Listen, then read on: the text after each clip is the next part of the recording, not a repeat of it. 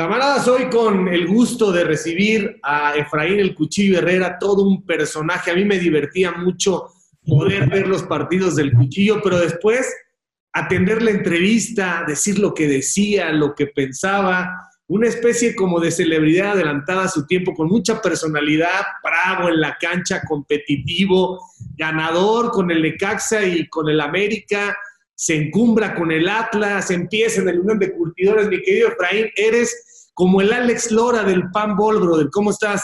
Ah, gracias por tus palabras y por la introducción. Te faltó Pachuca, quedé campeón, ascendí con Pachuca y ahí me, retiré. Este, sí, gracias a Dios, este, mi carrera fue a la par de la evolución de la medicina, entonces me ayudó mucho la medicina. Tengo 15 operaciones y gracias a la medicina, tener mucha fe y carácter, me levanté de las operaciones, jugué 21 años y me dicen que por qué no seguía jugando. Le dije, no, ya, había que ser real, justo, honesto con la profesión, ya empezaba a dar ventajas, a golpear ya ahora sí de más.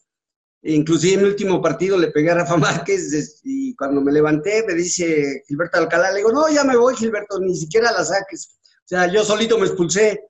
Entonces yo dije, ya es momento, ya es momento que se acuerden de mí todavía con un grado, un nivel de competitividad elevado, eh, andar en primera A dando ventajas y todo, y eh, dolió al principio, duele mucho, nunca está uno preparado mentalmente, eh, psicológicamente y tal vez económicamente tampoco, pero con el paso del tiempo fue una decisión muy, muy, este, pues yo lo siento, quedé en paz con el deporte, me vacié, le di todo y también me dio todo el deporte.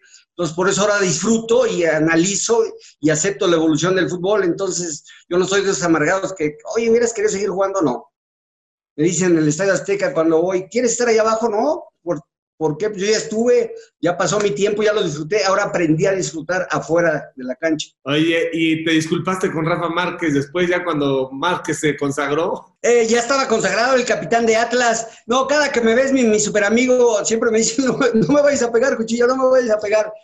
Es que fue una jugada muy extraña. Era un córner en contra y él se puso no como ahora que va a primer palo y cabecea precioso, él se quedaba fuera de la era porque le pegaba también divino a la pelota. Y yo vi que el córner fue corto y cuando salgo a la bola y yo le, gano, él me hace el foul a mí medio, me jala, pues yo lo azoto. Y no sé por qué reacciona hasta la fecha, no sé, le empecé pa, pa, pa, a pegar. Le tiré como 8, 9, yo creo que le di uno y qué bueno que no le di los demás. Y yo en mi mente se me vino toda mi carrera, dije, ¿qué acabo de hacer? ¿Qué tontería? ¿Qué, qué, qué mal? Cuando se paró Alcalá, se rió y le digo, ya me voy, le digo, y hasta levanté a Rafa. Y entonces, como estaba toda la cancha, la tenía que atravesar, y creo que ese partido quedamos 6-4. Yo me metí al vestidor, todavía cayeron 3, 4 goles del Atlas. Yo ahí decidí. Estaba una virgen, no la capilla que tiene la Pachuca preciosa, pero había una virgen ahí, un nicho, y le dije, te cumplo, virgencita, hasta donde viste. Yo dije que cuando iba a empezar así en declive, y ya empezaba, yo lo notaba, velocidad, reacción, reflejos, todo. Era momento, entonces hablé con Javier Aguirre y me dijo, es buen momento, Cuchillo, eh, vas a estar, te van, faltan dos partidos, te van a castigar cinco. El año que entra vamos a bajar la edad de los jugadores. Viene pretemporada, entras en planes, va a estar cinco meses parado. Entonces le hablé a Jesús Martínez y le dije, Jesús, ¿te acuerdas lo que me prometiste? Sí, te cumplo, Cuchillo. Pues, haz una rueda de prensa mañana y anuncio mi retiro y me cumplió Jesús Martínez, me hicieron un partido de homenaje y este, fueron mis amigos, se lo televisaron, este, dos televisoras importantes, TV Azteca y ESPN 2. Y fue, fue, te digo, como te repito, doloroso. Me acuerdo que al día siguiente me habla, si te acuerdas del Flaco Macías, 11 de la mañana, yo me levanto y me dicen, o sea, ¿qué pasó? Ya llegué tarde. ¿A dónde tú ya estás del otro lado? Y el Flaco Macías, Cuchillo, te quiero leer el libro eh, el día después del retiro de Jorge Valdano, pero quiero que llores porque tienes que llorar. Y me leyó un párrafo que decía el día después del retiro que la familia también le afecta el nivel de, vida elevado que tienen y ya no es lo mismo, ya no generas, ¿en qué vas a hacer después? Y lo mío fue de un día para otro. Entonces me hizo llorar el flaco, no se me olvida, pero cada día que pasa tomé la decisión correcta en el momento exacto. Oye, Efraín, a ver, ¿por qué ¿A qué atribuyes que eras, eh, además de ser en su momento un futbolista con condiciones muy buenas en la parte física, porque cuando volaste realmente tenías una velocidad eh, sorprendente, pero ¿a qué atribuyes que seas eh, alguien con tan altos niveles de carácter y de temperamento? ¿Que de niño te rifabas en el barrio, te pegaban y pegabas? ¿Cómo era esa onda? Porque nunca te dejaste de nadie. A veces no estaba bien encausado, pero eras uno de esos bribones muy simpáticos, porque no siempre era el golpe, a veces era el albur, era la contestación, la sonrisa irónica, o sea, eras muy competitivo. ¿A qué atribuyes que eras bravo? Así realmente eh, te puedo decir que mi padre era militar, una educación muy estricta, pero tenía un hermano mayor que era vaguísimo y yo era el menor, entonces a todos lo seguía, lo seguía.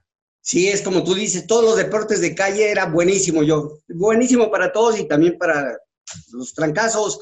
Y aparte jugué fútbol americano en Cheyennes del Politécnico, un año de intermedia, dos de Liga Mayor, ahora son Burros Blancos que son los campeones y jugué un clásico, nadie puede jugar que jugó un clásico de mayor estudiantil, eh, Politécnico contra Universidad de Liga Mayor, jugué un clásico seleccionado al Poli, y luego la fortuna jugar un clásico América Guadalajara profesional. Yo creo que no estoy bien seguro de, de, dónde me sale lo... No me, no me, gustan las injusticias y como tú dices, desparpajado, luego lo digo las cosas, usted puede sacar nota conmigo porque Sí pienso, obviamente, antes de contestar, pero yo no me guardo nada. Ahorita si me preguntas a alguien así que esté ahorita vigente y tengo que opinar, lo diría con, con respaldo, con, eh, con base, ¿sí?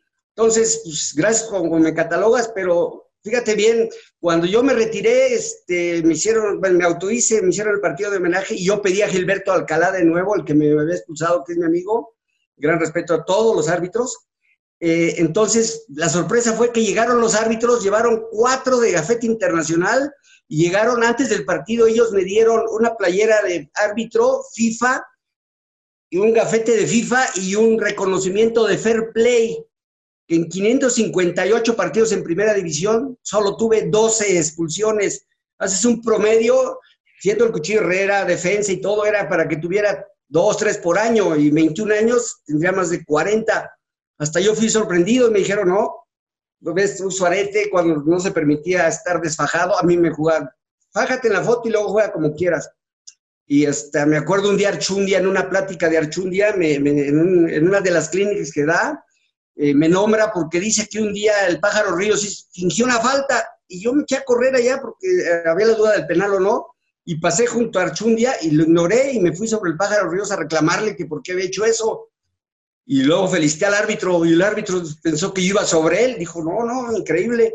Entonces me gané, bueno, me gané el respeto de los árbitros, yo les ayudaba a dirigir, eh, jalaba tipo Puyola del Barcelona, mis respetos como eh, respetar al rival, que yo jamás lesioné un solo jugador en toda mi carrera. A mí me rompieron los dos pómulos, dos costillas y lo demás, yo solito, pero jamás lesioné. Yo cuando entraba a la cancha me persinaba y decía, necesito lo mejor, estoy bien preparado, que gane mejor y que no salga lesionado ni el rival, ni Dios quiera yo. Entonces, si por algo Dios este, me, lesioné tanto, pero me dio la fortaleza para recuperarme de eso. Oye, Efraín, a ver, cuéntanos, por favor, ¿dónde naces? Porque luego ya sabes que lo que hay en Internet no hay como escucharlo de viva voz. ¿En dónde naces? ¿Cuántos hermanos tienes? Dices que tu papá era militar. ¿Cómo son estos primeros años de tu vida? ¿En dónde los pasas? Eh, mi papá era el administrador del Hospital Central Militar y arriba es la zona residencial militar, de, residencial además es, es, el nombre de la colonia, era casitas y departamentos. Yo nací en el Hospital Central Militar y ahí viví hasta los cinco años, ahí el kinder y todo, y la primaria Canadá.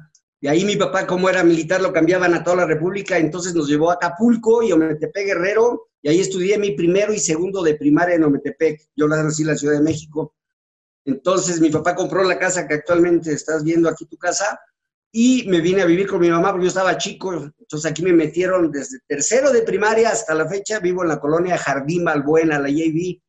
Eh, de donde es Hugo Sánchez, a la de aquel ladito Chucho Ramírez, grandes deportistas, compañeros que tuve la fortuna de a Hugo conocerlo en la secundaria y él fue el que me llevó a Pumas. Yo estaba en un equipo Atlante y él me, en la selección de la secundaria, él me llevó a, a Pumas, ya después seguí en la prepa 7 con Chucho Ramírez y seguíamos entrenando y fue, a grandes rasgos es, es así mi, mi, historia de, vida. ¿Cuántos hermanos Hay hermanos, me decías, tengo la hermana mayor, Dorailda, que le dicen la mayora, porque para todo pone el dedo. Mi hermano, que, es, que fue comandante federal. Le sigo yo, y el hermano menor, el chico Edgar, que ya fue el, el pilón. Este, toda la vida yo fui el, más chico, el más chico, el más chico, y de pronto ya le, mis papás tuvieron el último. Somos cuatro hermanos, tres, este, tres hombres y mi hermana la mayor. Me contabas antes de, que empezáramos a grabar que los últimos años has estado con la muy buena oportunidad de, de, conocer a tu padre antes de que se fuera y se fue grande, y ahora estás con tu mamá. Sí, estoy muy feliz porque yo a mi papá, este, ay, Uy, lo disfruté mucho, eh, me dio los últimos conocimientos y me cumplió en todo. Dice, le dije, papá, pues ya caminaba, yo lo hacía marchar y militar, hacer ejercicio con ligas y todo. Lo atendía, ya hasta lo bañábamos, pero platicaba contigo, se reía. Y tengo una anécdota increíble que el año pasado en Toluca me invitaron a formar parte del Salón de la Fama del Estado de México. ¿Y cuál fue mi sorpresa? Que yo estaba ahí en la tarima ahí y iban a develar la placa y en eso veo que mi papá le ayuda a una persona y sube cuatro escalones. Subió al escenario y agarró el micrófono y habló de mí a los 98 años. Fue la última vez que caminó y habló mi padre, porque lo llevamos ya.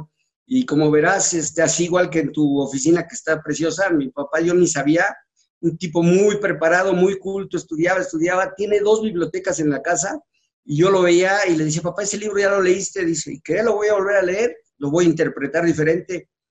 Trabajé en la Secretaría de Educación y había un programa de lectura en voz alta y cada semana había este, dos niños talento, dos artistas y dos deportistas hablando.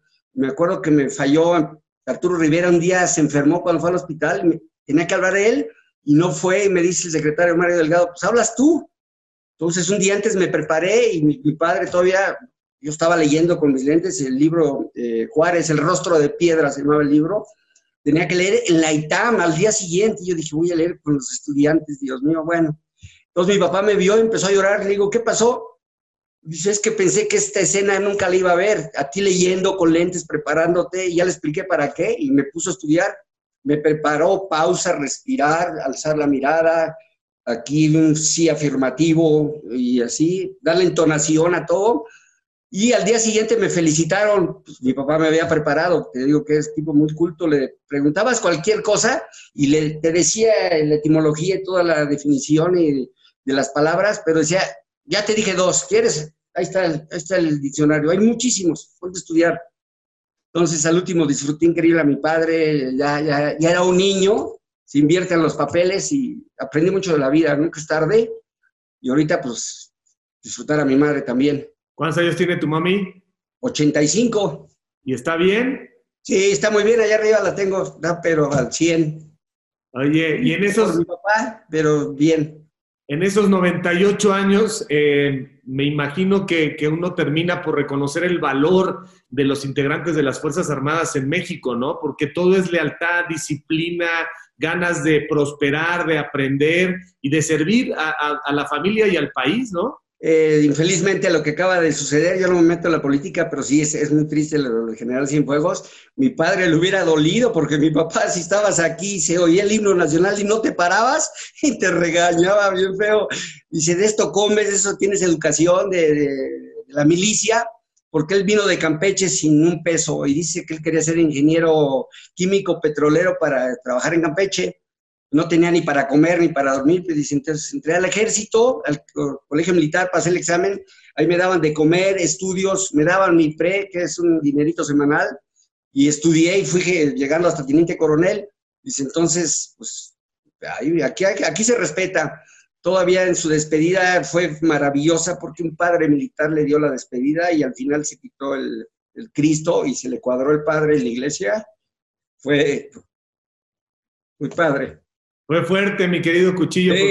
Todo el mundo sabemos que eres eh, así como, como ibas en las canchas con esa entrega. También hay muchas cosas que conocemos eh, en muchas décadas de tu nobleza. Eres una gente de bien, una gente que ayuda a mucha gente y que no lo anda, no lo anda eh, pregonando, pero sabemos que tiene siempre un muy buen detalle. Eres un corazón noble, ¿no? Pues te digo, no, como tú dices, no lo hago para aparecer. Me acuerdo ahora que este, vi a una, un estaba yo dirigiendo un equipo en la Copa Morelos y vi un muchacho abogado y lo vi que estaba haciendo este, subastas y todo para conseguir dinero para hacer eh, despensas, para darle a gente, donde yo iba a jugar allá en Flores, allá en, Morelos. Y le dije, yo tenía dos balones que me regaló el, el, el Necaxa en un homenaje porque uno se echó a perder y me dieron otro nuevo. Entonces yo lo vi, lo vi ahí y dije, bueno, este balón está ahí, está ahí. Lo voy a rifar, es una donación. Mi padre me hubiera encantado verme hacer esto, me hubiera dicho, sí, hazlo. Entonces lo, subastamos, lo ganó un muchacho de León, Guanajuato, un joven. Mandamos el dinero a Morelos entregamos despensas y yo no quise ni aparecer. Le dije, tú entrégalas, nada más hay un testimonial de que sí las entregaste y cuántas, y en varios lugares. Y pues yo primera vez que hacía algo así, te sientes muy bien después, te sientes a gusto, otra vez les ayudamos, Cecilio y yo hicimos un partido a beneficio en San Gregorio, en Xochimilco, del temblor, y cuando se puede, ahí estamos echándole la mano. Cuando se puede, nos lo echan a nosotros, porque si nos pueden pagar, qué bueno. Pero cuando no se puede, ahí estamos adelante. Oye, Efraín, a ver, eh, me contaste muy rápido tus primeros años. Eh, ¿Qué tan bueno eras para la escuela?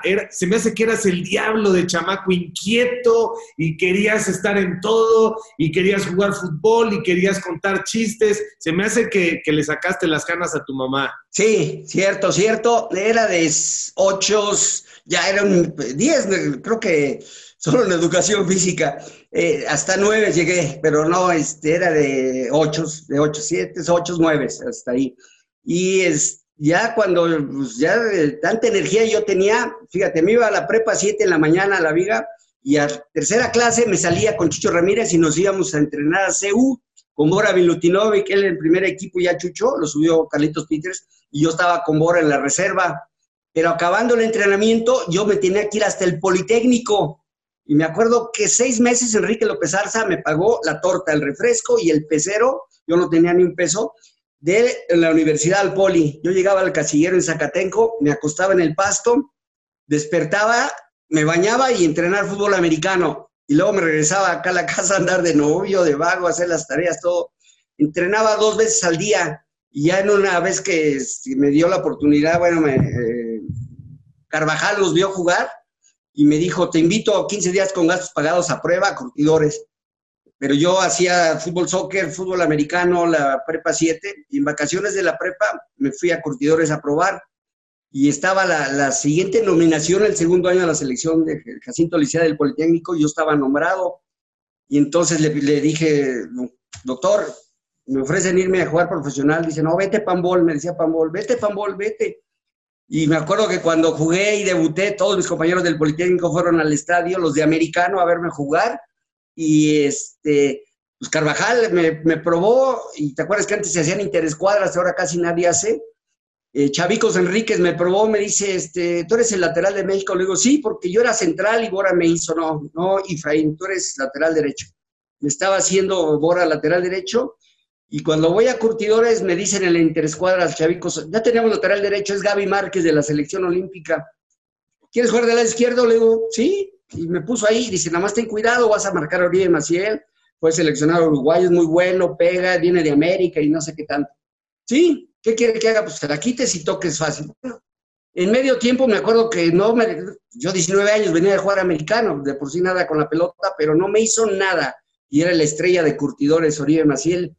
Entonces me dice, ¿qué pasa, muchacho? Le digo, profesor, pues no ha hecho nada, no ha tocado, no me ha rebasado, no me ha desbordado, no me ha dado un centro. Dice, sí, pero te está pegando.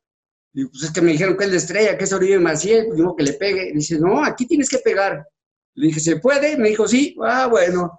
Entonces el segundo tiempo lo dejé, como estaba hasta con calcetitas él y sin espinilleras, lo dejé todo rayado, marcado. Y al final me voy al vestidor y me acuerdo que me fueron a buscar una persona, me dijo, ¿te hablan los directivos en la oficina? Dije, híjole, me van a correr por pegarle a la estrella. Entonces llegué y me dijeron, siéntate, firma ahí porque se lesionó fulano y el domingo vas a debutar.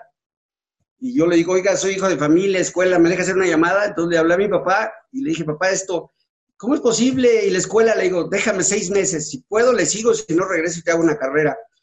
¿cuánto vas a ganar? 4.500 pesos. Dice, no, dice, con eso no comes. Le digo, papá, voy a dormir en un carro en la banca del parque, pero yo quiero jugar en primera división. Y me dejó, y sí, el domingo debuté marcando a Neri Castillo, papá, en el estadio de León, porque todavía no juegan en la Martinica, 0-0, no me hizo nada Neri. Así, a grandes rasgos, así fue mi, mi despertar en el fútbol. Y este, pues, pues eh, pero la formación del, fútbol americano es esencial, el respeto, el jugar lesionado, la lealtad, el compañerismo, eh, siempre ser lo más justo que se pueda, eso lo aprendí del americano. ¿Y qué posición juegas en el americano? Mi hermano me llevó de pateador y estaba yo pateando y ahí se llama scrimmage, que es el interescuadra, y yo estaba afuera, te decía que era bueno para todos los deportes, aquí era la estrella yo de americano en la cuadra, era la estrella, y, bravo, y entrón, no tenía técnica, nada, pero súper entrón. Y entonces en, un, en el coach este, Jorge Borda, que ahora está en el Tec de Monterrey, me escucha decir, ¡ay, qué malo es ese coach! Uno que no interceptó un pase y me dice, ¿a, poco Pambol eres mejor que él? Le digo, sí, métame verá. Y que me mete al scrimmage en la segunda, tercera jugada intercepté. Me mandó llamar, llamó a los coaches y le dijeron, a este me le van a dar técnica, me lo fortalecen, le hacen pesas, le dan de comer y me lo preparan.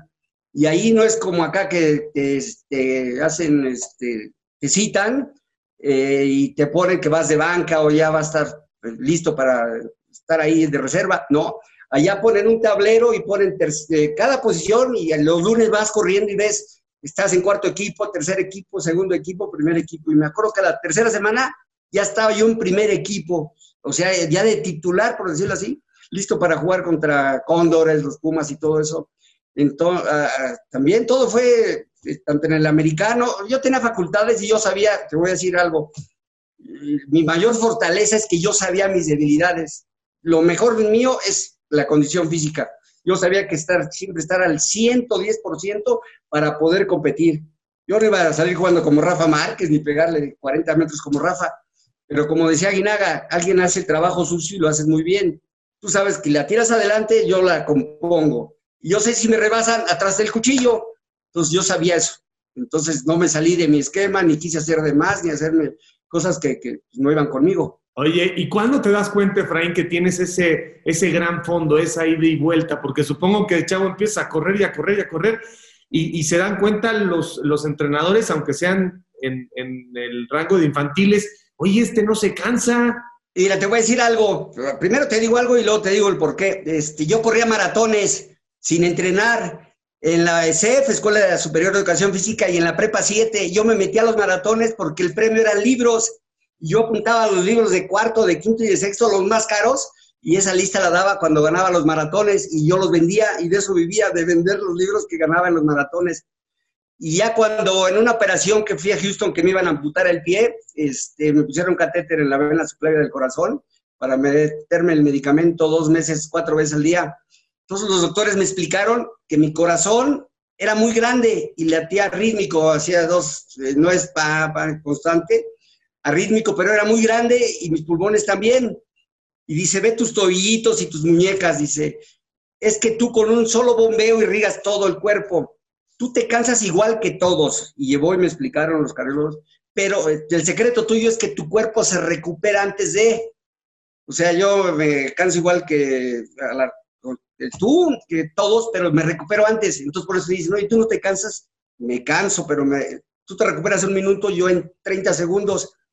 Lo que decías que era veloz, yo tenía muy buena velocidad, pero yo hacía un pique al minuto uno y hacía el mismo pique al minuto 90 con el mismo grado así de intensidad y velocidad. Y otros van bajando. Entonces eso me lo explicaron, que es genética, por decirlo así. Pero aparte yo entrenaba, yo sí era vago, me desvelaba y todo, pero mi secreto era que hacía diario siesta, dos, tres horas de siesta, y entrenando yo era el primero. Siempre me dicen, oye, ¿quién iba atrás de ti? Le digo, no sé, yo nunca volteaba para atrás. Entonces siempre sabía que hasta adelante, hasta adelante, te lo pueden decir compañeros, y además no me gustaba ir atrás ni viéndole la espalda a nadie. Oye, pero entonces luego te cotorrean y decían, no, pues el cuchillo trae turbo, ya se metió algo, ¿no? Siempre estuvieron duro y dale con eso. Eh, sí, siempre lo decían y este, me acuerdo un, eh, un preparador físico me dijo, Cuchillo, es muy fácil, aparte que ya hay antidoping y todo, que siempre le tocaba a Aguinaga y a mí, y Aguinaga creo que lo más que ha comido es un yogur, nada. Y este, y me decía, cada que te entrevisten, tú di que sí, que sí te tomas la papa, como decían los argentinos, que diario te la tomas de 9 a 11 de la mañana, que es cuando uno entrena.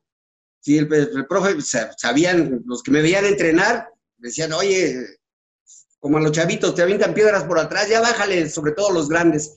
Pues sí, no tenía problema por eso.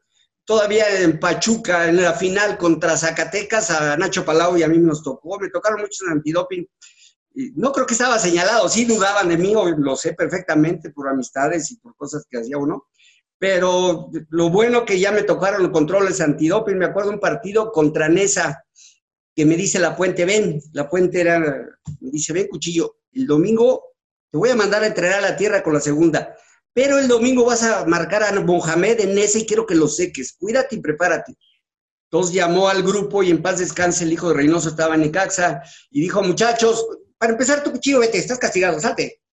Ya me había dicho de la plática y le dijo, Edson, vas a jugar el domingo, prepárense, vas a agarrar tú a Mohamed y quiero que traigan toda la lista de medicinas porque vamos a pedir antidoping contra Reynoso en Nesa. Sabían que el hijo Reynoso le iba a preguntar a su hijo, oye, que el cuchillo, no, el cuchillo ni va a jugar, está castigado. Bueno, para hacerte la corta, llegamos el domingo al partido, yo jugué, yo inicié y no hubo ni antidoping ni habíamos pedido nada. Así se las, se las tiraban antes y luego había otra que si tú querías a un jugador hacerle antidoping, lo pedías y lo pagabas, pero se le hacía. Entonces, si había dudas, pues decía, pues hágamelo. Y hasta los que hacen ahorita, ¿cómo le llamas? Que vienen hasta aquí a tu domicilio de, sorpresa, de alto rendimiento, de esos no había antes, pero sí, llegabas va a haber antidoping, sí, y siempre ya sea Aguinaga, ya sé que voy a ir yo. No sé por qué razón, siempre estaba Aguinaga y otro, Aguinaga y otro. Oye, Cuchillo, y, cuéntanos, ¿por qué te iban a amputar el pie? Porque el doctor Víctor Elizaliturri, el que era de Cruz Azul, de los Tigres de béisbol, me operó con una muy buena técnica, pero en el quinto metatarsiano me metió un tornillo de compresión, pero estaba más grande que la medida del hueso. Entonces me lo infectó, estafilococo dorado, osteomelitis, se me despegó todo, se me veía el hueso, ya olía mi pie mal. Entonces le dije, mamá, sácame del hospital y me fui a Houston. Y en Houston me pusieron un catéter aquí, que, porque había que meterme el medicamento 6 eh, de la mañana, 12 del día, 6 de la tarde y 12 de la noche durante dos meses. Entonces no podían estar inyectando ni nada. Entonces me, enseñaron a usar el, el, catéter, una manguerita que sale de tu pecho, la limpias y traje seis cajas de grandísimas que no me las quería dejar pasar en la aduana de, de Houston y le dije, miren, donde metan esas cajas, la bodega yo voy, le dije a los federales. Y me hice un tratamiento enfrente de ellos, me dejaron pasar como soy buen paciente, soy obediente, obediente al pie de la letra, cuando regresé a Houston y antes de quitarme el catéter me hicieron, me sacaron sangre, la analizaron, me dijeron, ya está salvado, ya no te vamos a amputar el pie, ya no tienes infección, nada, pero la calidad de tu hueso es muy malo. Tú puedes jugar fútbol o ahorita subir las escaleras te fracturas, pero ya no tienes infección. Entonces, este, pues yo ya me iba a retirar, eh, ya estaba haciendo otras actividades y me habla el doctor eh, de Ovaldía, el de los Tecos, y me dice, Cuchillo, este, tú eres el ídolo de mi hijo y quiero que vengas a platicar conmigo. Era el director general de ortopedia del Ángel de Año y de la Autónoma de los Tecos. No contrataban a alguien si él no pasaba la revisión médica con él. Me dijo, yo te opero, te hago que vuelvas a jugar y no te cobro, me dijo. Me le quedé viendo, le dije, no. Dice, vas a tener hijos, tienes tu hijo, vas a ir todo pando, todo cojo a jugar con él al parque. Opérate, vas a quedar tan bien que vas a ver que me vas a invitar a tu primer partido. Dije, ándale pues. Entonces me operó y él muy inteligente, después de que me puso una placa, tornillos, injerto de la cadera, llevó un cirujano plástico porque me iban a quitar, ya no tenía yo piel en el, en el pie, me iban a quitar de la ingle. Y cuando despierto me dijo, no, hicimos dos colgajos, o sea, como un bistec de la planta del pie, y lo voltearon y me taparon y me dijo, ¿crees mucho en Dios? Sí, ¿crees en la Virgen? Sí, pues pon esta radiografía al lado de tu Virgen o abajito. Cada que salgas a entrenar, mete el pie durísimo, durísimo. Te voy a decir algo, te vas a fracturar quién sabe de dónde, pero de ahí jamás en la vida. Y sí, a los dos meses me fracturé el otro quinto metatarsiano, dos costillas y los dos pómulos los tengo operados. Pero este, quedé bien, este, a, raíz de mi operación le cambiaron el nombre, es muy famoso, el Milagros de Ovaldía, le dicen al doctor, me echó a andar a mí y yo estaba ya desahuciado. Me acuerdo que la última temporada con Atlas no me querían contratar y se jugaban 38 fechas. Y entonces dije, pues tienen razón, vamos a jugar, a hacer un... Me pagan por partido jugado, juego, cobro, no juego, no cobro. Me dijeron, sí, pero que valga caro el partido. Dijeron, este va a jugar cuatro o cinco fechas. Pues jugué 37 fechas, ese vez gané más que el pistache, que los entrenadores, mejor que los directivos. Fue cuando jugamos la semifinal contra América, que después pasé a América. Eh, pues, gracias, a, te digo, a la medicina, estoy agradecido con la medicina y la evolución. Y aparte a mí me este, probaron muchas cosas conmigo de medicina. Me acuerdo el temblor de 85, el doctor Díaz de la América encontró en la medicina ADN y es para eh, consolidación de fracturas, ácido ribonucleico, y eso sirve. Una fractura queda una como cicatriz ósea, y no, con esta medicina es calcio directo y asolearte, parece que lo pintaste con gis. Entonces probaron conmigo medicinas, funcionaron y, y aquí estamos. ¡Wow! ¡Qué gran historia! Y lo del cuchillo viene, hay dos versiones que dice que porque un locutor decía se mete como cuchillo en mantequilla o por la cantidad de veces que pasaste al quirófano o por las dos? No, la primera, José Ramón Esquerra, de Pepe Esquerra, eh, paz descanse de, Televisa y de León. Eh, yo, los dos centrales que teníamos, uno era grande y el otro era no muy rápido, David Sepúlveda del Gallo Villalobos. Carvajal me decía, tú, muchacho, chamaco, me decía, llévate la bola, centra, se la das a alguien y te regresas rapidísimo a cuidarle las espaldas a los centrales, porque ellos son muy lentos. Entonces tú le tienes que hacer la cobertura a ellos, porque antes era stopper y libero. Y entonces yo me tenía que cruzar la cancha, no necesariamente a quitar la bola, sino a cortarla, terminarla, cortarla, terminarla. Y este Pepe Esquerra comentó, vean este muchachito de México, y se metió al centro y cortó la jugada y la volvió a cortar. Y la tercera vez que dijo, la cortó como cuchillo y mantequilla, ya acabando entre el partido, al otro día ya me decían cuchillo todos. Y se me quedó y pues yo creo que fue, fue bonito, me, siento muy a gusto con eso. Sí, uno de los grandes apodos, como no, Pepe Esquerra, tipazo. Eh, Entonces, en el Atlas, ¿es cuando cobras por primera vez bien? Sí, porque en curtidores no, no, pagaban, te darían eh, tres, cuatro meses y te pagaban una quincena. Me acuerdo que un día hacíamos cada cosa, Sabanita y yo descompusimos el camión porque le entraba agua y hacíamos 10, 12 horas a cualquier viaje para que rentaran uno otro día Guiar Casiano y este, embargó el, eh, el, camión. Yo lo quise un día, pusieron una secretaria nueva y me hice amiga de ella. Y entonces todos los jugadores, cada partido iban a pedir 5 o 10 boletos, me los descuentas en la quincena y así. Llegabas tu cheque descontado si te pagaban. Y ese día iba a ir el América. Y yo llevé una carta del Cuecillo, haz de cuenta de aquí de Tepito, de Nesa o de Catepejo, no sé dónde, en la cual toda la porra me pedía que si les podía conseguir 200 boletos. Y yo le firmaba, y la chava bien inocente me los dio, los directivos se volvieron locos, no sé cómo no la corrieron. Yo revendí los boletos, o sea, me cobré los dos meses atrasados y un mes adelantado. Así que las apliqué yo a los curtidores, a los directivos de curtidores. Buenísima esa anécdota. Oye, ahí, Cuchillo, ahí, eh, con la condición física natural que tienes, con la actitud que tienes, eh, ahí uno siente que se puede comer el mundo, ¿no? A puños. Eh, dices que reconoces que de pronto te desvelabas más de lo adecuado, más de lo que, de lo que se debía. ¿Llegó un momento en el que te empezó a cobrar factura eh, eso? Mira, yo, mi papá un día me dijo, un día que me fue, llevó de chavo a, a jugar un partido, yo ese día llegué en la mañana, nada más me acosté media hora y dije, papá, ¿me llevas a jugar? Y estaba mi papá enojadísimo. Entonces yo llegué y jugué y venía manejando y me dice, tú engañas al deporte, ¿por qué? No puede ser posible que llegaste tarde, no dormiste y fuiste el mejor del partido, no te vuelvo a ver jugar. Y me cumplió, jamás me volvió a llevar a jugar, yo me tenía ir como podía y todo. Me dijo, tú engañas al deporte. Entonces yo sabía que mi cuerpo me respondía. Aprendes a conocer tu cuerpo y por eso las siestas eran fabulosas, ¿no? A veces eh, jamás llegué tarde a un entrenamiento, eh, sí, llegué directo algunas veces, pero este, cuando había que cuidarse, había que cuidarse. Me acuerdo antes de, la puente me tenía ahí relegado y los jugadores me dijo, Basay, cuídate, cuchillo, porque vamos a pedirte para que juegues todas las finales, desde cuartos de final, octavos de final, cuartos de final, semifinal, y queremos ser campeones, así que cuídate.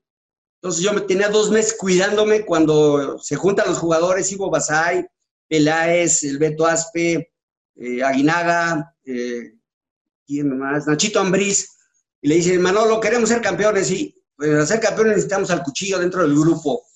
No, que no necesitamos, le dijo Ivo, tal cual, a Ivo le decía mucho. Sí, Edson es más rápido, más joven, todo, pero el cuchillo es el cuchillo, tiene que jugar. Y además, velo cómo está entrenando, diario, buenos informes de él, está hasta mejor que nosotros. Entonces me llamó la puente, me puso a jugar contra Tecos, marcando a Donizetti. Entre Flaquito Esquivel y yo lo secamos. Después me tocó marcar a Misael Espinosa y me acuerdo que al minuto 5 me amonestan. Y me dice, La Puente, ¿qué pasó? Le digo, tú tranquilo. Entonces jugué más concentrado, más exacto, porque ve que estaba amonestado. Y luego al final, lo que conocen, lo de Julio Zamora, que me mandó llamar La Puente y me explicó de Zamora todas las virtudes, cualidades, que era un crack, era un superjugador y andaba en super ritmo y todo. Puedes con él y puedes con él. Ya la cuarta vez le digo, confías en mí no, ya te dije que si ya no vuelvas a preguntar, Manolo. Entonces él bien vivo nos concentró y a mí me puso en el décimo piso donde el elevador tiene llave y puso dos, dos guardaespaldas afuera de mi cuarto. Me llevó una videocasetera VHS y un cassette editados de solo Julio Zamora. Y en la mañana salgo ahí bien padre y me dice el ratón Zárate, ¡eh, fiera, leyenda, máquina! ¿Viste el video? Le digo, ¿qué voy a ver? ¿Cómo te va a regañar el pelón? Y se mete a mi cuarto y lo mete en la video casetera y lo adelanta, lo atrasa para que se viera que estaba movido. Entonces llego media hora antes de la charla y se la doy a la puente. Y, ¿Cómo está? ¿Puedes con él? Sí. ¿Puedes con él? Seguro, sí. Ándale, pues.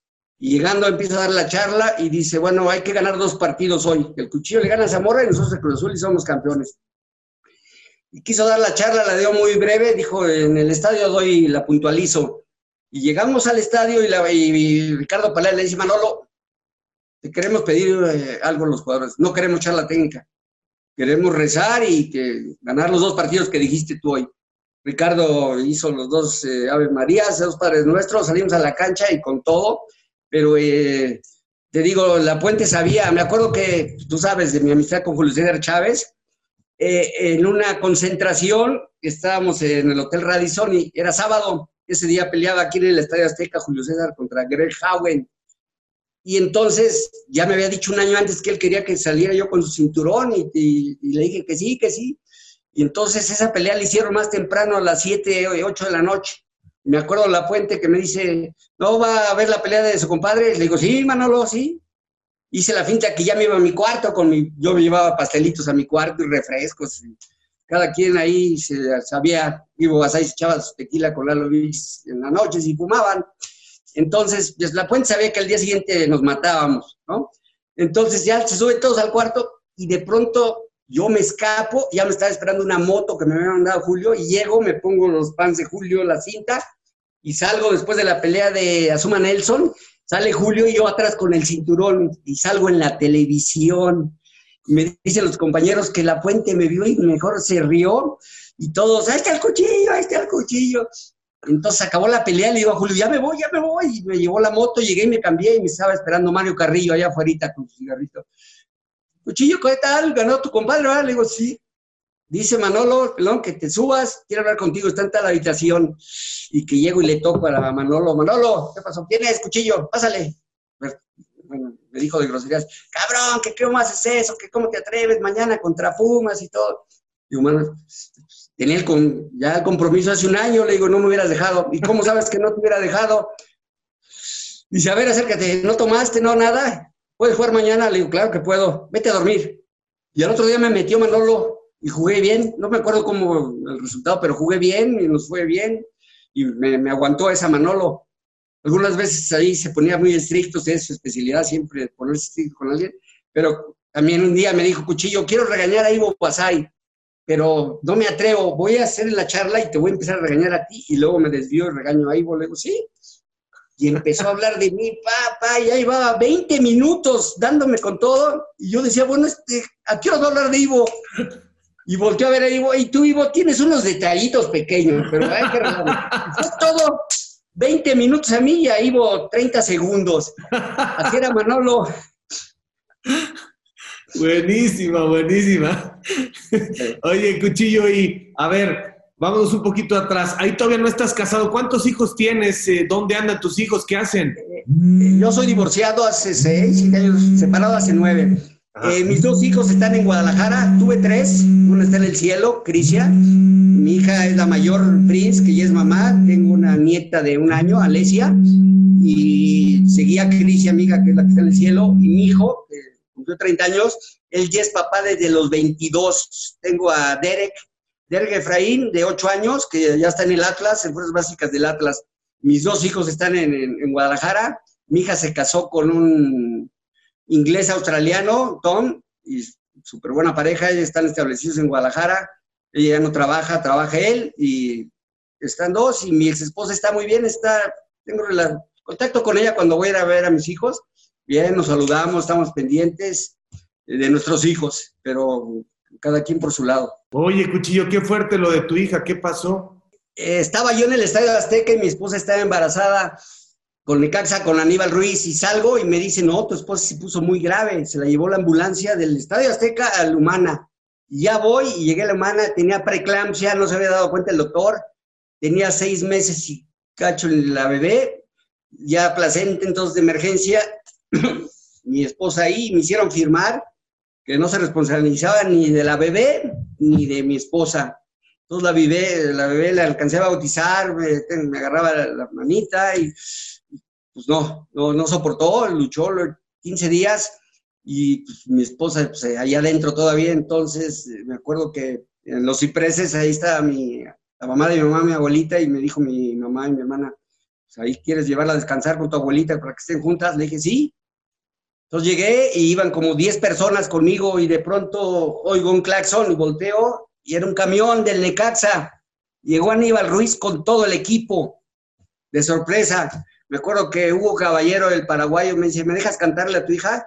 Y la cargó, la, le abrazó y le cantó y luego ya ahí descansó y ahorita ya lo puedo contar, pero ahorita siento yo así, no la hemos olvidado, está presente y siempre digo que tengo tres hijas, es mi ángel, como dice Prince, la verdadera, el verdadero ángel de la guarda es mi hermana, que te cuida a ti, dice Crisia, dice, y aparte te cuento otra historia paralela a esta, que eh, a mi esposa, yo sin saber, le dijeron que ya le iban a quitar la matriz, que ya no iba a poder tener hijos, eran de alto riesgo y su vida ella dependía. Dijo, no, a mí no me quitan nada, nada.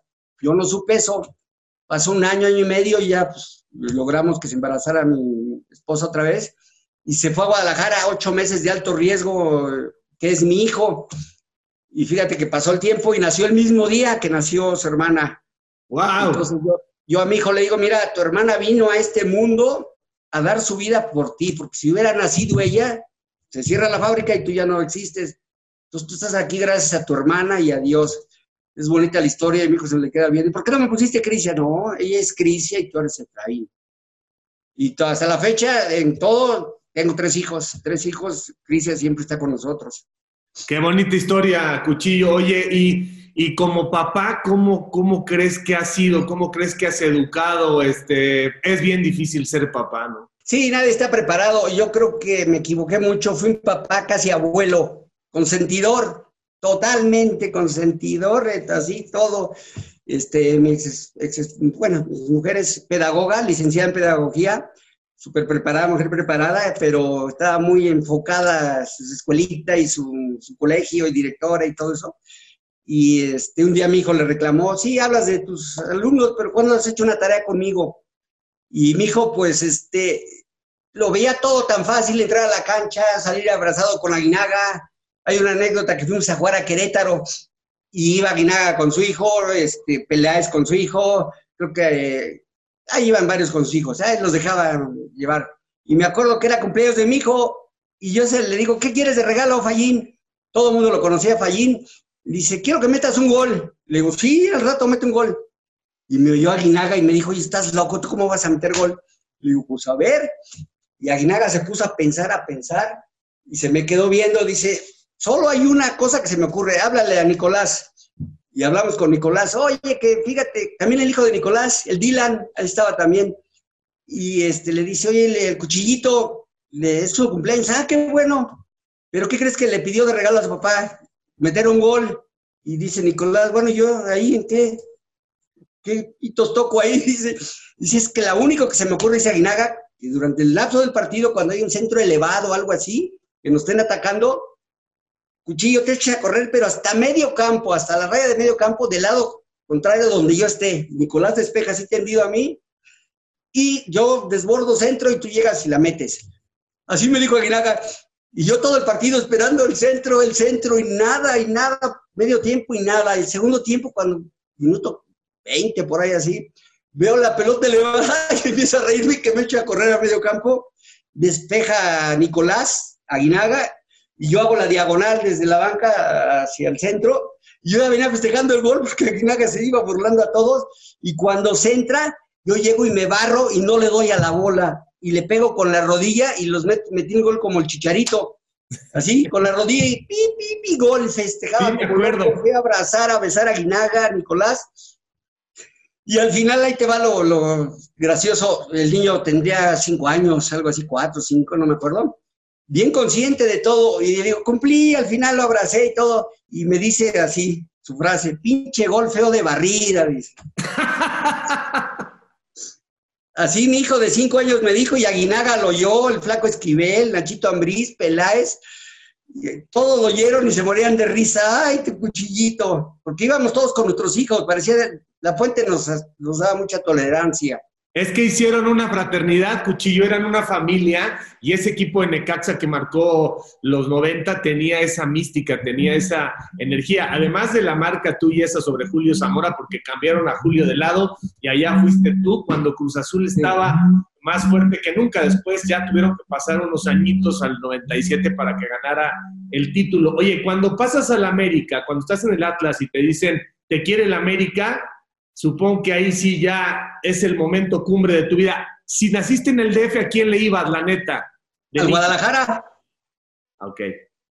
Yo me acuerdo que, me sabía toda la alineación y me la sé hasta la fecha. Y hasta cuando llegué al Atlas, ahí estaba el güero real.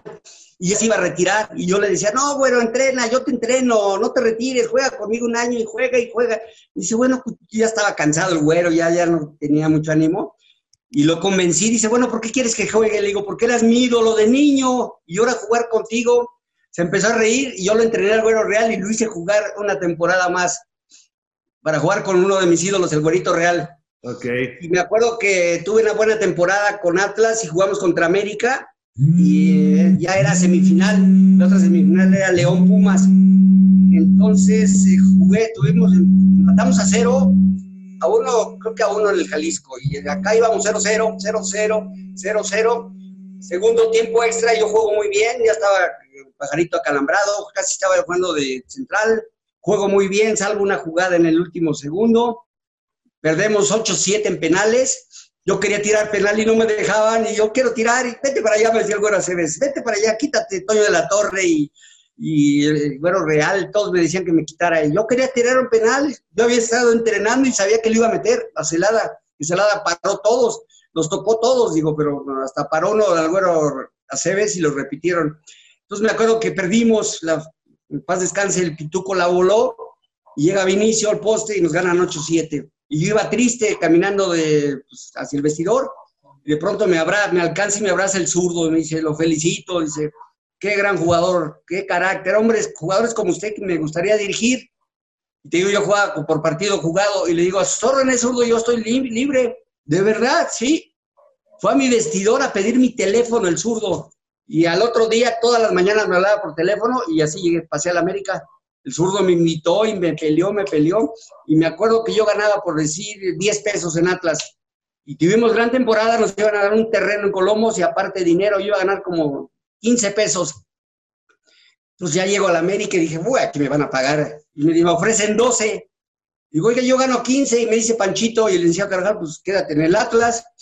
Entonces mi hermano me dijo, no, quédate, brother, yo te completo, quédate aquí, es una inversión, es América, es increíble, es América, quédate hasta, casi como decía Peláez, jugar gratis. Entonces me quedé y me decía Sergio Pacheco, yo gano más que tú, le digo, sí, pero yo estoy en América, yo soy campeón, soy seleccionado y el siguiente año voy a ganar más que tú. Y así pasó. El primer año todos los del Atlas ganaban más que yo. Yo llegué a la América y, me acuerdo que yo pensé que iba a haber eh, carrazos, ¿no? El mejor carro era el de Celada. Y después el mío, yo llegué con un gran marquís con teléfono y los demás eran carritos ahí ya de medio uso, no pagaban bien. Panchito Hernández me dijo, no, aquí los acostumbro a, a que no cobren mucho. nadie puede ganar más que Alfredo Tena y Cristóbal Ortega. Yo me acuerdo que un día vi que les dieron doble sobre, entonces yo en un asado le, dije al capitán Furia, Furia, Capi, si quieres de verdad ser el capitán y, respeto, tienes que, yo sé, todos sabemos que ganas bien, pero que, pues, que, sea evidente, ¿no? Para que nos suban el sueldo a todos. El año que sigue, todos empezaron a ganar bien. Todos, todos, todos. Oye, Cuchillo, y ese dinero, o sea, entonces ahí en el América es cuando realmente cobras bien. ¿Te administraste, te administraste, invertiste? ¿Cómo estás en, un tema que siempre es fundamental porque los jugadores creen que esto es para siempre? Mi esposa fue la que se administró y yo bien vivo porque yo sabía que gastaba mucho, entonces ya el último que metimos dinero a Estados Unidos, al banco y cosas así, California Commerce Bank y me fue muy, muy bien en Toluca. En Toluca me fue excelente porque la carta era mía yo se las vendía al Toluca. A los 38 años me la pagaron al contado y sin impuestos. Entonces yo cuando un día me levanté y dije, ya, hasta aquí. Fuimos al banco y yo puse una cláusula que yo no podía tocar un peso si no firmaba mi esposa. Yo me puse un candado para ahí, puse un alto a, buen tiempo. Entonces ya cuando me retiré fue y me divorcié, fue un divorcio, eh, en una hora ya estaba divorciado porque a todo dije que sí, que sí, que sí, que sí. O sea, les dejé todo. Mis hijos tienen educación, tienen ahí sus departamentitos y cosas ahí. Eh, y bien, este, yo empecé de cero, de piedra, me vine a México sin, así con mi carro, mi llave, mi carro, un Mercedes, y la ropa que traía puesta, y empezar de cero, empecé a trabajar en América ya te imaginarás, de ganar grandes sueldos a ganar un sueldo de fuerzas básicas. Y pues me la rifé, fui subiendo, estuve seis años en América, fuerzas básicas de Liga Premier, fui subiendo, hasta que de pronto me invitó la puente nada más por dos meses eh, primer equipo. Me vio pasar, este, en paz descanse Pablo Lara, dice, a la Manolo. Y llegué con Manolo, ¿qué pasó Manolo? Yo me mandaba a pedir jugadores, yo le subía y conocía todas las fuerzas básicas. Dice que ya acabó tu torneo de la Liga Premier, sí, con Reina, con el More Mosquera, yo los traía, el Alvin Mendoza y todos. Dice, ya, dice, súbete con nosotros. ¿Quién es tu jefe? Le digo, Pepe Vaca y Gonzalo Farfán. Háblales. Te voy a subir dos meses para ser campeones y a ver si después ya, a ver qué hablamos. Ahorita te voy a subir dos meses conmigo. ¿Estás listo? Sí. Le habló a Pepe Vaca y Pepe Vaca, sí, sí, adelante, que no sé qué y fue cuando le ganamos 2002 la, al Necaxa. Yo estaba ahí con Manolo Lapuente, le hacía los informes, le ayudaba en la cancha, le daba terapia a Patiño, al Gringo Castro, al Bala Salinas, sobre todo a los chavos. Ya estábamos ahí integrados en el 2002 y a mi hijo me lo becaron cuatro años en América. Me acuerdo que Iván Zamorano le dijo, Cuchillito, tú no le vas al Necaxa, esta cinta que traigo en la cabeza te la voy a dar. Voy a meterle dos goles al Necaxa hoy en la noche y creo que le metió tres y eh, a ustedes juegan América, le tienen que ir a la América. Entonces yo ahorita por agradecimiento, por solidaridad, solidario, lealtad y todo, le voy a la, América. Eh, eh, en base a eso, porque me retiré, dije, ¿cómo? ¿a quién le voy? Cuando salí de Pachuca. Pachuca, el gran equipo, el campeón, el capitán, me hacen el homenaje, pero me acuerdo que Curtidores me dio la oportunidad de debutar. El Atlas me compró, llegué a la selección y de ahí me casé, nacieron mis hijos el América me enseñó a ser campeón, yo no había sido campeón porque eh, te enseñan a ser campeón, Alfredo, este, Celada, Vinicio, Juan Antonio Luna, Cristóbal, todos esos, el mismo Panchito Hernández, un ganador. Y eh, después paso a, al Necaxa, con carencias, sufrimientos, llega el momento que Enrique Borja me regala mi carta y yo los últimos años yo se la rentaba al Necaxa. Cuando la Puente quedamos campeones, me dijo, voy a traer a Jara de la selección de Paraguay ya no vas a jugar, ya te vas a retirar, te vas a meter al cuerpo técnico. Le dije, no, porque yo quiero seguir jugando. No, pero no te dejan. Y volteé a ver a Borja porque estaba ahí. Digo, si la carta es mía, dice Borja, sí, se la regalé hace dos años y el cuchillo no la renta. Se empezaron a reír, entonces pasé al Toluca, ahí estaba el zurdo López, me llevó al Toluca y al final dirigió el Capi Trejo. Y después eh, jugué en Pachuca mis dos últimos años, uno de primera A, campeones, ascendí capitán y luego el último año en, primera división. Entonces dije, ¿a quién le voy? le pedí trabajo a Pachuca, no me dieron al Atlas, al Necaxa, a todos lados, y de pronto me habló la América. Parfán, Pepe Vaca y Alfredo me dieron trabajo en América, por eso le voy a la América. Oye, Cuchillo, fantástica historia para terminar y agradeciéndote muchísimo todas las anécdotas, el compartirlas. ¿Qué le dirías, qué le dirías a un chavo que está empezando en este momento, alguien que tiene 16, 17 años y que quiere jugar? ¿Cuáles serían los consejos que le darías eh, para ese momento? Y en general, ya que volteas hacia atrás, ¿cuál sería la filosofía de Efraín Herrera de, lo que ha pasado? Mira, mi filosofía es que cada día que pase no es un día más en tu carrera como futbolista, es un día menos. Entonces tienes que vivir al máximo, tú no sabes si va a acabar mañana, pasado mañana, entonces te tienes que cuidar, comer, hacer el amor, ser buen hijo, todo. Las 24 horas al día eres futbolista, no nada más cuando entras a la cancha. Y ahí tú sabes lo que das, porque el fútbol es tan honesto que te da, pero también te cobra, ¿sí? Entonces yo les digo, mira, y se los digo con fundamentos totales. Eh, cuando Navidades hay todos los años, Año Nuevos hay todos los años, la playa ahí está. Mujeres, ahorita, cuando yo me retiré, ya había más. Antes eran discos, ahora son antros. Pero te retiras y ahí sigue todo eso. Pero si el fútbol no lo aprovechas, esto sí se acaba. Entonces, vívelo al máximo, con intensidad, con todo. Visualízate, emocionate, todo y piensa, voy a estar ahí, pero no nada más pensarlo, cumplir tus, tus metas, saber ser honesto con la profesión y todo. Yo lo único que puedo envidiar ahorita los sueldos. Ahorita son exagerados, en algunas me parecen algunos, son exagerados. Es lo único que extrañaría, pero de lo demás, no te puedo hablar ahorita de, pregúntame de lo que quieras, hasta fútbol femenil estoy empapadísimo, estoy de todo. Eh, veo todo, lo mayor de fútbol que se pueda, pero es bien fácil es como haber sido un campeón de ajedrez. Te adelantas cuatro, cinco, seis, siete, ocho jugadas, ¿sí? Y en el fútbol, ahora que juego fútbol, ahora juego de central para correr menos, lees la jugada, aunque te tocan tipos más rápidos, todo, te das cuenta que la experiencia de haber jugado, este, te, adelantas a la jugada, ya sabes más o menos casi al 100% lo que va a pasar. Entonces, a los chavos se los transmito, eh, aparte, me gusta primero analizarlos, ver a quién le regaño, a quién le aconsejo, a quién le sugiero, a quién lo obligo, a quién lo empujo, a quién lo jalas. Tantito los veo y los chavos te, van a querer cuestionar y, eh, debatir o algo, pero no, no están. Uno que otro sí podría estar, pero la gran mayoría a esa edad uno no está preparado totalmente cosa diferente a Europa que a los 17, 18, 19 ya están volando. Aquí es 18, 19, están en la sub-20 y esperando que llegue la oportunidad. Entonces, eh, pues es, ya te contesté la pregunta que, ¿qué les diría a los muchachos? Soy bien intenso y aparte, eh, les hablo global, pero ya después a uno, uno que otro para saber cómo hablarle a cada uno y sacarle lo máximo. Y aparte yo uno que otro cuando andan muy bien es cuando más los aprieto y cuando andan mal es cuando más los apoyo. Ya he hecho llorar a niños y después van a abrazarme. No, yo no vengo. Tenía razón, profe, y van y me abrazan, tenía razón, que no sé qué. Me acuerdo de Nicolás Navarro, te cuento esta de Nicolás. Yo llegué al Necaxa y Nico andaba muy mal. Yo venía de campeón con América, bicampeón. Y lo veo un partido, creo que fuimos a jugar a Tapachula o por ahí y en medio tiempo había hecho dos regadas Nico y le digo, Nico, quédate en el vestidor, pues contigo sin ti es lo mismo, le digo, quédate ahí. Y uy, se puso como loco. Le digo, te estoy hablando la neta, vamos perdiendo por ti.